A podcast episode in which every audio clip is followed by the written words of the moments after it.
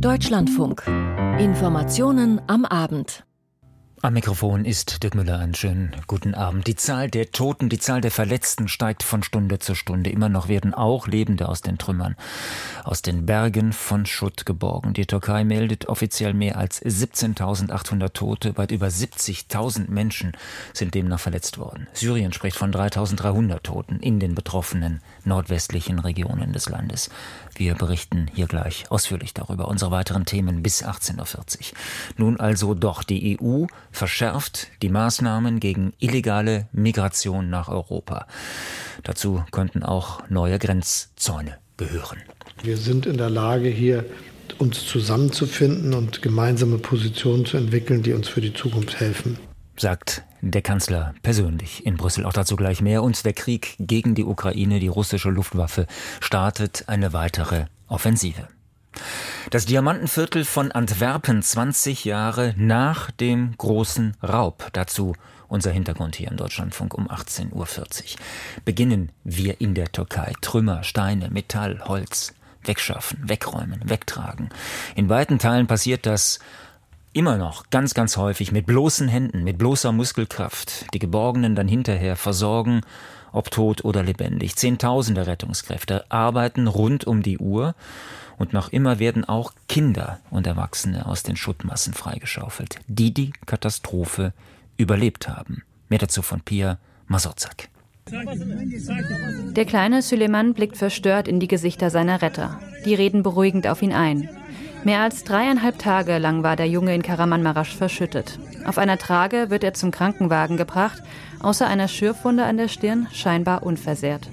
Allahu Akbar rufen die Rettungskräfte. Gott ist groß. Denn auch sie wissen, dass sie den Sechsjährigen lebend ausgraben konnten, ist ein Wunder. 72 Stunden, sagen Experten, könnten Menschen unter den Trümmern überleben. So lange komme man ohne Wasser aus. Kalte Temperaturen machen das Überleben schwieriger, Verletzungen sowieso. Und trotzdem, auch mehr als 100 Stunden nach dem Beben gelingt es noch, Menschen lebend zu bergen. So wie Ines Kenderun. Eine sechsköpfige Familie hat das Beben überlebt, eingeschlossen unter dem meterhohen Trümmerberg, der ihr Haus war. Als dann klar ist, dass die Familie auf dem Weg ans Tageslicht ist, bricht einer der Retter in Tränen aus. Ein anderer, dunkle Ringe unter den Augen und offensichtlich übermüdet, berichtet. Das ist etwas sehr Schönes, das ist ein Segen, dass diese Menschen nach 101 Stunden dort rausgekommen sind. Eine der Frauen sagte, Gott sei Dank, dass ich den Himmel sehe. Diese Frau hatte 100 Stunden lang einen Block auf ihrem Bauch liegen. Es sind komplizierte Einsätze, die auch den Helfern viel abverlangen. Bagger und Kräne können, wenn es sie vor Ort überhaupt gibt, zwar die gröbsten Brocken wegräumen, weil aber auch die Trümmerberge noch weiter zusammensacken können, müssen die Helfer sich vorsichtig den Weg bahnen. 24 Stunden oder mehr hat es in manchen Fällen gedauert, zu den Verschütteten vorzudringen. Meterdicke Betonteile, aus Wänden und Decken gebrochen, versperren den Weg. So wie in diesem Video eines türkischen Nachrichtensenders. Hinter einer knapp 50 Zentimeter großen Öffnung liegt Zeynep. Sie ist nicht zu sehen, nur zu hören. Ein deutscher Retter spricht mit der Frau, hat ein paar Worte Türkisch gelernt. Zeynep tamam. Okay, Daniel hier. Korkma, okay? Frau Zeynep, haben Sie keine Angst. Hm. Korkma. Doch die Rettungsarbeiten sind gefährlich für die Helfer, selbst für Spezialkräfte. Das zeigt die Geschichte von Gülsüm aus Adiaman. Die Trümmer, unter denen die 17-Jährige eingeschlossen ist, drohen einzustürzen und auch die Retter zu begraben. Bergleute vom Schwarzen Meer, freiwillig im Erdbebengebiet unterwegs, können den Tunnel zu Gülsüm aber mit Holzbalken abstützen. Die Erfahrung mit Grubenunglücken hilft. Die junge Frau wird schließlich 90 Stunden nach dem Beben lebend geborgen. Für die Helfer geht die Arbeit weiter. Denn auch wenn die Hilfe für Zehntausende Menschen zu spät kommt, jedes einzelne gerettete Leben zählt. Eindrücke von Pia Masozak. Wir gehen nach Syrien. Dort werden über 3300 Tote offiziell gemeldet. In den betroffenen Regionen kommt die Hilfe nur sehr, sehr schleppend voran, wird der äußere Nordwesten des Landes doch von Islamisten gehalten. Nur ein Grenzübergang zur Türkei ist hier geöffnet.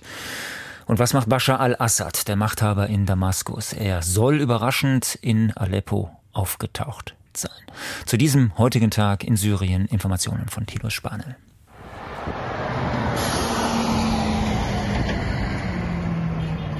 Die Lkw kommen an der türkisch-syrischen Grenze zum Stehen. Insgesamt 14 sollen am Freitagvormittag den Übergang Bab el Hawa passiert haben, berichten lokale Medien. Sechs kamen bereits am Donnerstag.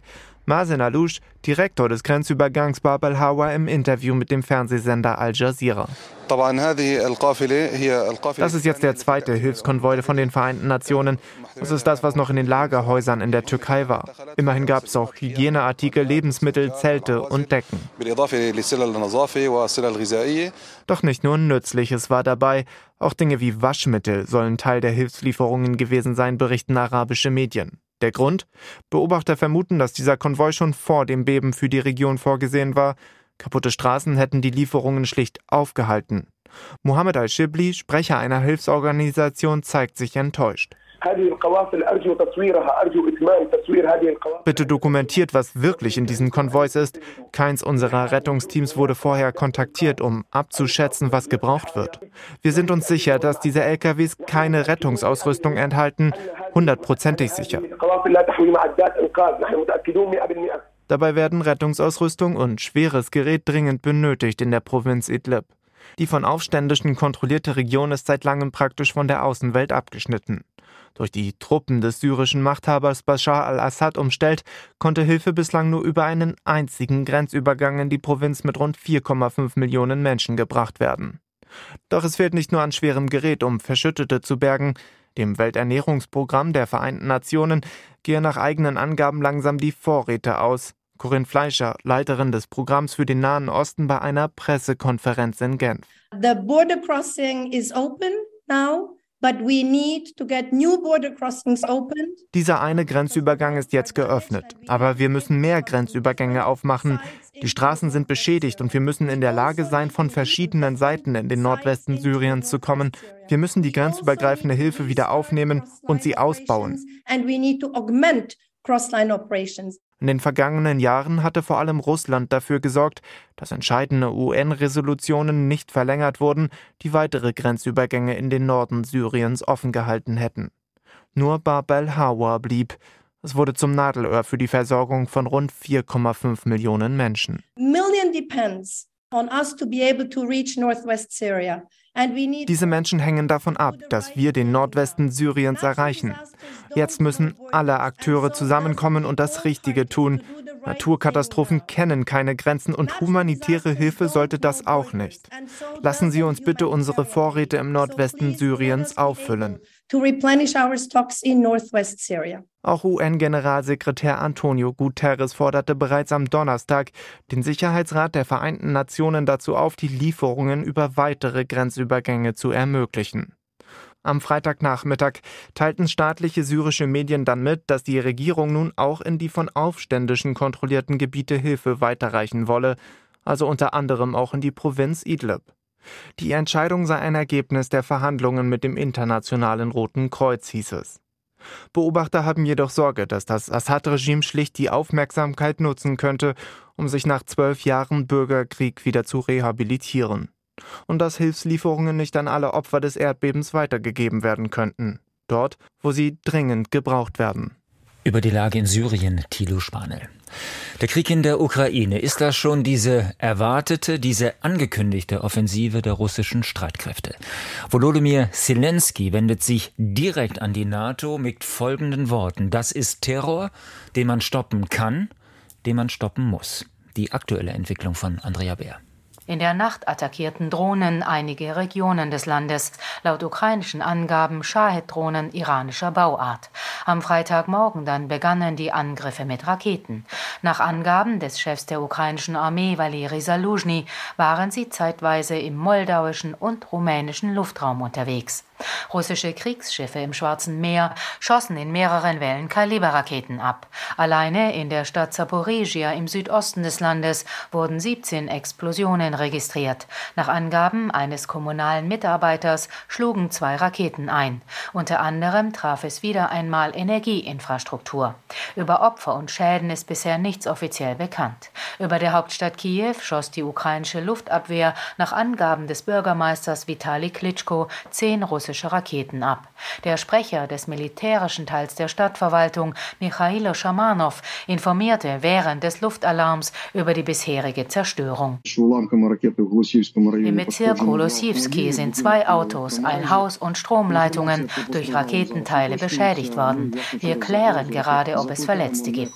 Wir rufen alle auf, Ruhe zu bewahren. Bleiben Sie in den Schutzräumen. Das galt am Vormittag auch rund 800 Kilometer weiter östlich für die Menschen in der Großstadt Kharkiv. Der Chef der regionalen Militärverwaltung Oljech Synigubow teilte mit, bei Angriffen seien mindestens acht Menschen verletzt worden, zwei von ihnen schwer. Rund 150.000 Haushalte seien ohne Strom. Nach Explosionen in der Region Chmelnyzki kam es auch dort zu Stromausfällen. Das Energieunternehmen Detec teilte mit, auch in der südöstlichen Region Dnipropetrovsk seien Notabschaltungen nötig geworden.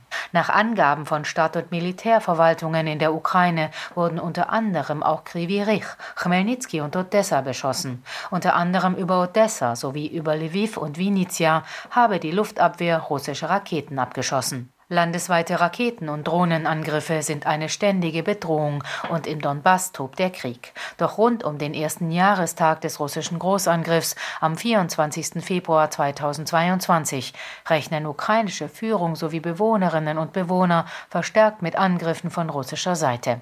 Der von Freitagvormittag dauerte rund dreieinhalb Stunden. Ein Bericht von Andrea Beer. Wie kann der Türkei, wie kann Syrien, auch wie kann der Ukraine weitergeholfen werden? Das wurde besprochen beim EU-Gipfel in Brüssel, bei dem gestern ja Volodymyr Zelensky zu Gast war. Anschließend drehte sich der Fokus dann wieder einmal um die Migration. Erneut sind die unterschiedlichen Positionen der Mitgliedstaaten aufeinander getroffen, aufeinander geprallt. Bis in die frühen Morgenstunden liefen diese Diskussionen, diese Auseinandersetzungen. Und herausgekommen dabei ist zumindest das, die EU will will mehr investieren für den Schutz der Außengrenzen, für mehr Infrastruktur. Das ist recht neutral formuliert. Klaus Remme fasst für uns zusammen. Der Euphorie, die den Besuch des ukrainischen Präsidenten gestern begleitete, folgte ein kontroverser Austausch der EU-Staats- und Regierungschefs zu den Themen wirtschaftlicher Wettbewerb und vor allem Migration. Die Beratungen dauerten bis in den frühen Morgen. Der Streit um die Flüchtlingspolitik lähmt die EU seit Jahren. Bundeskanzler Olaf Scholz am Ende des Gipfels heute Morgen. Einige, die länger dabei sind, haben sich noch mal erinnert an die aufgeregten Debatten 2014, 15 und haben deutlich gemacht, dass das im Vergleich dazu eine weniger aufgeregte und eher lösungsorientierte, pragmatische Diskussion ist, die wir gegenwärtig führen. Doch das ist denjenigen, die nach jahrelangen Diskussionen angesichts steigender Flüchtlingszahlen jetzt endlich auf Taten drängen, nicht genug. Die Zahlen müssen runter. So tönt es aus einer wachsenden Zahl von Mitgliedsländern. Auch deshalb konzentrierte man sich am späten Abend und in der Nacht auf zwei Migrationsthemen, einen besseren Schutz der Außengrenzen und größere Anstrengungen bei der Rückführung derjenigen, die keine Aussicht auf Asyl haben. Österreich gehört zu den Ländern, die den Blick schon seit Monaten auf die Außengrenzen lenken. Kanzler Nehammer zeigte sich heute Morgen zufrieden. Wir haben eine klare Sprache, dass die EU-Außengrenzländer unterstützt werden. Wir haben die Zusage der Kommission, dass Pilotprojekte sowohl in Bulgarien als auch Rumänien unterstützt werden. In dieser Klarheit hat es das noch bei keinem Rat gegeben und das ist jetzt ein wichtiges Signal. Vor allem die Errichtung von Zäunen und oder Mauern an den Außengrenzen sorgt für Streit. Zäune funktionieren, tönt es aus Griechenland. Wir haben unseren Zaun schon und sind vorbereitet, heißt es in Litauen. Xavier Bettel, Regierungschef in Luxemburg, gehört zu den Kritikern von Zäunen und Mauern. Eine Mauer heißt das, wir bauen dann eine Mauer zwischen der Türkei und Bulgarien und dann, wo geht es weiter? Dann ist ja nur dann diesen Teil, dann sagt man, nein, die Mauer muss weitergebaut werden, weitergebaut werden. Es wäre äh, eine Schande, wenn äh, eine Mauer in Europa gebaut würde mit äh, den europäischen Sternen drauf. Schaut man in die Gipfelerklärung, dann lässt sich zwischen den Zeilen Bewegung erkennen. Der einstige Widerstand gegen Zäune bröckelt. Noch einmal der österreichische Bundeskanzler. Sehen Sie es als Erfolg des Bohrens harter Bretter, dass sogar Luxemburg dazu bereit war, jetzt diesen Schlussfolgerungen zuzustimmen? In der Abschlusserklärung heißt es, die Kommission wird aufgerufen, unverzüglich umfangreiche Finanzmittel und Ressourcen der EU zu mobilisieren, um die Mitgliedstaaten beim Aufbau von Grenzschutzkapazitäten und Infrastruktur zu unterstützen. Zwei Pilotprojekte wurden beschlossen. Kommissionspräsidentin Ursula von der Leyen saß am frühen Morgen so. One of the pilot we are aiming at, for example, has an existing fence, but nothing else. And it doesn't function. In einem der Pilotländer gibt es einen Zaun, sonst aber nichts. Und er funktioniert nicht, sagte sie. Man braucht Beobachtungstürme, elektronische Überwachung, Straßen, Fahrzeuge. All das gehört für sie zwingend zu einem verbesserten Grenzschutz. Um Rückführungen zu erleichtern, wurde beschlossen, dass abgelehnte Asylbescheide eines Landes auch in anderen gültig sein sollen. Falls Herkunftsländer eine Aufnahme verweigern, werden in der Erklärung wörtlich Zitat Hebel erwähnt. Erschwernisse bei der Visumsvergabe und Kürzungen von Entwicklungsgeldern sind zwei denkbare Möglichkeiten, Druck auszuüben. Wenig Zeit blieb bei diesem Gipfel für die Antwort der EU auf den US Inflation Reduction Act. Unternehmen soll durch stärkere Beihilfen einschließlich Steuergutschriften geholfen werden, ohne dass es zu Verzerrungen im Binnenmarkt kommt. Das Thema wird beim nächsten Gipfel im März wieder aufgerufen. Insgesamt dominierte der Besuch von Volodymyr Zelensky dieses Treffen der Staats- und Regierungschefs und seine selbstbewusste Forderung, Beitrittsverhandlungen in diesem Jahr bleibt sicher allen in Erinnerung. We need it this year. And this year, when I say this year, I mean this year. I mean there's 2023. Der EU-Gipfel in Brüssel, zusammengefasst von Klaus Reimer. Sie hören die Informationen am Abend im Deutschlandfunk 18 Uhr und 26. Für viele klingt das wohl ungeheuerlich. Sollen die amerikanischen Geheimdienste die beiden Nord Stream Pipelines im September vergangenen Jahres sabotiert haben? Also sollen US-Marines für die Explosionen an diesen beiden Röhren in der Ostsee verantwortlich sein? Dies behauptet jedenfalls der renommierte, sehr prominente amerikanische Journalist Seymour Hersh. Washington dementiert umgehend und sagt alles unwahr.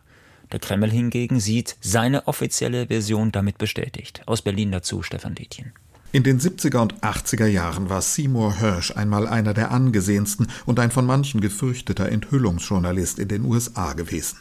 Er schrieb für die New York Times und den New Yorker, deckte das Massaker einer amerikanischen Einheit in dem vietnamesischen Dorf My Lai, Geheimdienstoperationen der CIA in Südamerika und Folter in US-Gefängnissen im Irak auf.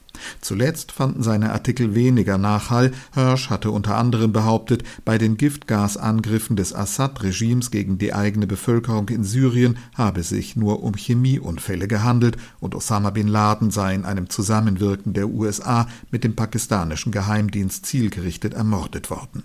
Vorwürfe wurden laut, weil Hirsch sich immer wieder auf anonyme, nicht weiter überprüfbare Quellen stützte. So auch in seinem letzten Text, den er in dieser Woche auf seinem privaten Blog im Internet veröffentlichte. Kurzfassung, der Anschlag auf die Nord Stream 2 Pipeline in der Ostsee wurde im vergangenen September auf Anordnung von US-Präsident Biden durch das US-Militär und mit Wissen Norwegens, Dänemarks und Schwedens verübt. In sozialen Netzwerken sowie an den politischen Rändern, rechts wie links, sorgt die Geschichte seit Tagen für Furore. In Washington hatten Sprecher des Präsidenten und der CIA die Behauptungen Hirschs als falsch und vollkommen erfunden zurückgewiesen. Heute reagierte auch die Bundesregierung. Es liegen uns keinerlei Erkenntnisse vor, die das in irgendeiner Weise äh, die Behauptungen, die da aufgestellt würden, unterstützen würden. Sagte die stellvertretende Regierungssprecherin Christiane Hoffmann am Vormittag. Sprecher des Innen- und des Justizministeriums Ministeriums wiesen darauf hin, dass der Generalbundesanwalt als zuständige Ermittlungsbehörde seit Oktober in der Sache ermittelt. Selbstverständlich ist es ein Fall, der auch die Geheimdienste beschäftigt, fügte die stellvertretende Regierungssprecherin hinzu. Am Nachmittag war der Hirsch-Artikel auch Thema im Bundestag. Die AfD hatte eine aktuelle Stunde dazu beantragt und gleich die Einsetzung eines Untersuchungsausschusses gefordert. Wir brauchen hier endlich eine Informationslage und endlich Aufklärung. Und als Parlament haben wir ein Recht darauf. Dieses ewige Schweigen der Bundesregierung ist nämlich der Nährboden für Gerüchte und Verschwörungstheorien sagte der AfD-Vorsitzende Timo Kruppalla. Ganz im Einklang mit der AfD bei diesem Thema die Linken. Sevim Dadelen pries Seymour Hirsch als glaubwürdigen und unabhängigen Journalisten. Umso augenfälliger ist es, dass seine Enthüllungen über die mutmaßlich von den USA und Norwegen begangenen Terrorakte jetzt in den öffentlich-rechtlichen und auch in den Leitmedien praktisch gar keine Rolle spielen. Philipp Amthor von der CDU hielt dagegen. Aus einem einzigen Artikel, aus einem Blogbeitrag eines 85-jährigen US-Journalisten, der vor über 50 Jahren mal einen Journalistenpreis bekommen hat, der sich lediglich auf eine einzige namentlich nicht genannte Quelle beruft. Daraus leiten Sie hier wilden Aktionismus ab. Wen wollen Sie damit eigentlich veralbern, meine Damen und Herren? Und Konstantin Kuhle, FDP, lenkte den Verdacht wegen des Nord Stream-Anschlags in eine andere Richtung. Seit Beginn des Angriffskrieges gegen die Ukraine zeige sich ein Muster von russischen Attacken gegen zivile Infrastruktur, auch in Deutschland. Das Ganze wird aber unterstützt durch Cyberangriffe, durch Desinformation, durch finanzielle Einflussnahme und indem man einen gezielten Kontakt sich aufbaut zu Fürsprechern in den liberalen Demokratien in Deutschland und Europa. Die Fürsprecher der Regierung, so Kuhle mit Blick auf AfD und Linke, säßen in den liberalen Demokratien an den Rändern des politischen Spektrums. Das zeige sich auch in dieser Debatte. Die Rufe nach einer baldigen Aufklärung des Nord Stream-Anschlags aber kamen heute auch aus der Mitte des Parlaments. Hinter den Kulissen war schon davor eine breitere Unzufriedenheit mit dürftigen Informationen und der langen Dauer der Ermittlungen zu hören gewesen. Ein Bericht von Stefan Detjen. Infrastruktur, das hatten wir eben bereits als Stichwort beim EU-Gipfel, also Infrastruktur. Darum ging es heute auch in einem anderen Zusammenhang in Berlin. Genauer darum, schneller bauen zu können, schneller umsetzen zu können, schneller genehmigen zu können. Zum Beispiel beim Ausbau des Schienennetzes, bei Windkraftanlagen oder auch bei Fernstraßen, bei Autobahnen. Der Bundestag hat dazu grünes Licht gegeben. Mehr dazu von Nadine Lindner. Große Infrastrukturprojekte wie Windkraftanlagen, Bahnstrecken oder Straßen haben künftig Vorrang bei Gericht. Die Verfahrensdauer solle gesenkt, der Rechtsschutz aber nicht beeinträchtigt werden, so das Ziel des heute beschlossenen Gesetzes. Thorsten Lieb von der FDP zu den Änderungen, die vor allem die Verwaltungsgerichtsordnung betreffen. Wir sorgen für agilere Verfahren. Ein früher erster Termin wird so ausgestaltet, dass er praxisnah und praxistauglich ist. Das Gesetz stammt von FDP-Justizminister Marco Buschmann. Damit könne der schnellere Ausbau von Windkraft, Schienen und Straßen gelingen. So sollen Verwaltungsgerichte künftig Beweismittel zurückweisen, die nach Fristablauf eingebracht werden. Früher war es eine Kannregelung. Vorgesehen ist auch, dass Gerichte Mängel in Verwaltungsentscheidungen außer Acht lassen können, wenn diese schnell behoben, also geheilt werden können. Zudem drängt das Gesetz auf digital durchsuchbare Akten. Hinzu kommt, so der Grüne Lukas Benner, des Weiteren können die Gerichte endlich entscheiden, dass sie auch in kleinerer Besetzung die Entscheidung treffen können und damit schaffen wir enorme Personalressourcen. Unklar bleibt, wie effektiv das Gesetz in der Praxis sein wird, zumal die Personalausstattung der Gerichte, für die die Länder zuständig sind, mit dem Gesetz nicht verändert wird. Kritik kam vor allem von Union und AfD. Stefan Mayer für die CSU. Man muss aber zur Wahrheit auch mit dazu sagen, das Beschleunigungspotenzial ist weitaus größer im Stadium der Planung und der Genehmigung als im Bereich der verwaltungsgerichtlichen Verfahren. Die geplanten Änderungen im Gesetz seien zudem zu vage ausgestaltet, so Mayer. Stefan Brandner von der AfD wird grundsätzlicher. Aus kleinem Murks macht man großen Murks, da kann man nichts mehr ändern. Die Linken bemängelten zwar Schwachstellen im Gesetz, stimmten ihm aber mit der Ampel am Ende zu. Susanne Hennig-Welso. Die Regierungskoalition hat es in der Hand. Aus meiner Sicht könnten sie handeln, und mehr Personal an die Verwaltungsgerichte bringen. Zum Beispiel über den Pakt für den Rechtsstaat zwischen Bund und Ländern. Die Debatte hat auch gezeigt, dass das sogenannte Strucksche Gesetz weiterhin gilt. Demnach kommt kein Entwurf aus dem Parlament so heraus, wie er hineingegangen ist. Es gab viele Änderungen, nachdem ein erster Entwurf in einer Expertenanhörung durchfiel. Timon Gremmels von der SPD warf der CDU vor, Kritikpunkte vorzutragen. Die überholt sind, weil diese Koalition 20 Änderungen an dem Gesetzentwurf vorgenommen hat. Klar wurde auch, das Gesetz zu den Verwaltungsgerichten ist nur ein Baustein der Ampelkoalition, um ihr Ziel aus dem Koalitionsvertrag zu erreichen, die Dauer von Planungs- und Genehmigungsverfahren zu halbieren. Noch keine Einigung gibt es hingegen bei der Frage, welche Infrastrukturmaßnahmen bei den Planungsbehörden priorisiert und vereinfacht werden sollen. Konkret, ob das auch Autobahnneubauten betrifft, wie es die FDP gerne hätte, oder ob man sich auf Brückensanierung, Schienen und erneuerbare Energien beschränkt, wie es die Grünen fordern. Seit Monaten gibt es innerhalb der Ampel keine Lösung. FDP-Fraktionsvize Konstantin Kuhle. Ich wünsche mir, dass wir in Deutschland auch den Straßenbau beschleunigen mit dem Gesetz heute und übrigens auch mit dem Gesetz über die Beschleunigung von Infrastrukturvorhaben im Verkehrsbereich, das wir hoffentlich als nächstes auf den Weg bringen. Die nächsten Bundestagsdebatten zur Planungsbeschleunigung deuten sich also schon an. Nadine Lindner berichtete. Das Stichwort Whistleblower, da denken viele nahezu automatisiert an Julian Assange und die anschließende Strafverfolgung. Sollen Hinweisgeber besser geschützt werden vor Verfolgung, auch vor Repressalien? Profitiert die Gesellschaft oder eben auch die Wahrheit nicht von diesen Hinweisen, von diesen Informationen? Der Bundesrat hat sich heute mit dieser Frage äußerst schwer getan, wie Johannes Kuhn für uns nachzeichnet. Es hatte sich in den vergangenen Tagen bereits abgezeichnet.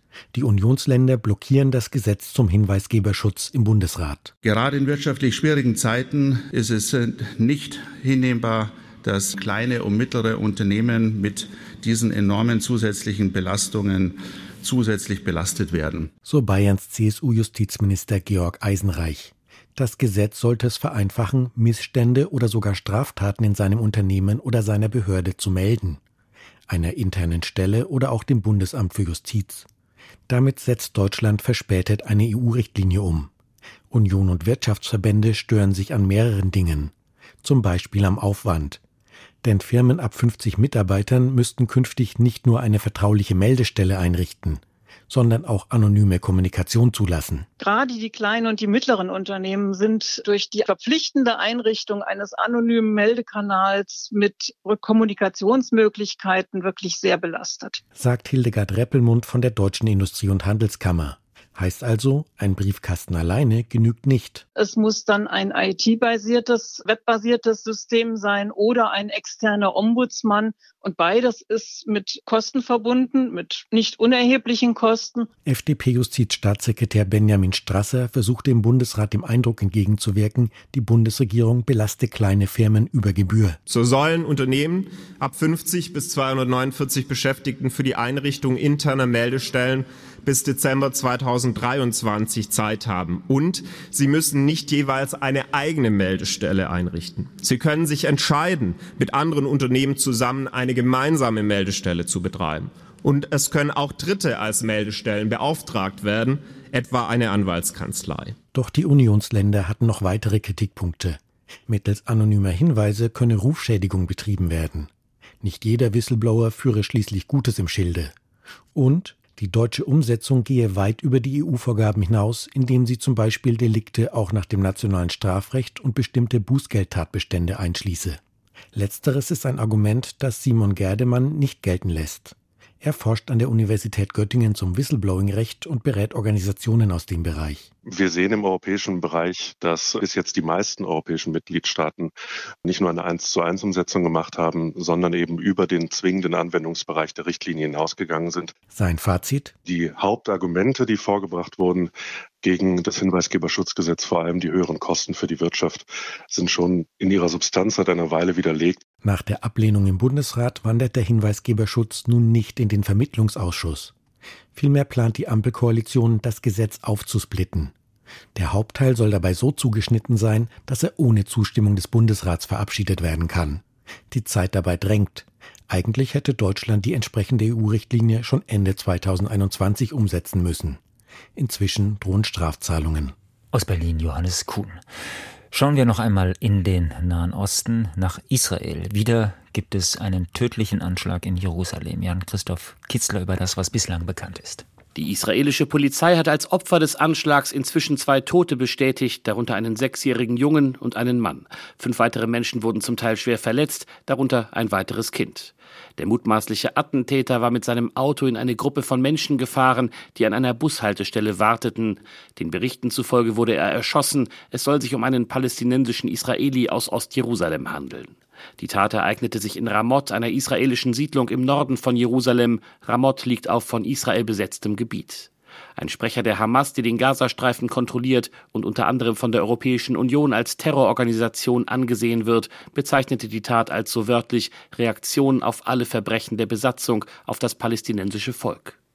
In den letzten Wochen hat sich die Sicherheitslage in Israel und in den palästinensischen Gebieten noch einmal deutlich verschärft. Nach einer Razzia des israelischen Militärs in Jenin im Norden des Westjordanlandes mit zehn Toten hatte vor zwei Wochen ein palästinensischer Attentäter sieben Menschen an einer Synagoge im Ostteil von Jerusalem getötet. Danach hatte es weitere Anschläge und Einsätze des israelischen Militärs gegeben. Insgesamt sind seit Beginn des Jahres 43 Palästinenser bei Konfrontationen mit der israelischen Armee oder Anschlägen getötet worden, darunter bewaffnete Kämpfer, aber auch eine Reihe von Zivilisten. Die Zahl der Opfer palästinensischer Anschläge seit Jahresbeginn wird mit neun angegeben. Aus Tel Aviv berichtete Jan Christoph Kitzler. Das war es in den Informationen am Abend hier im Deutschlandfunk. Am Mikrofon war Dirk Müller. Danke fürs Zuhören und Ihnen noch einen schönen Abend.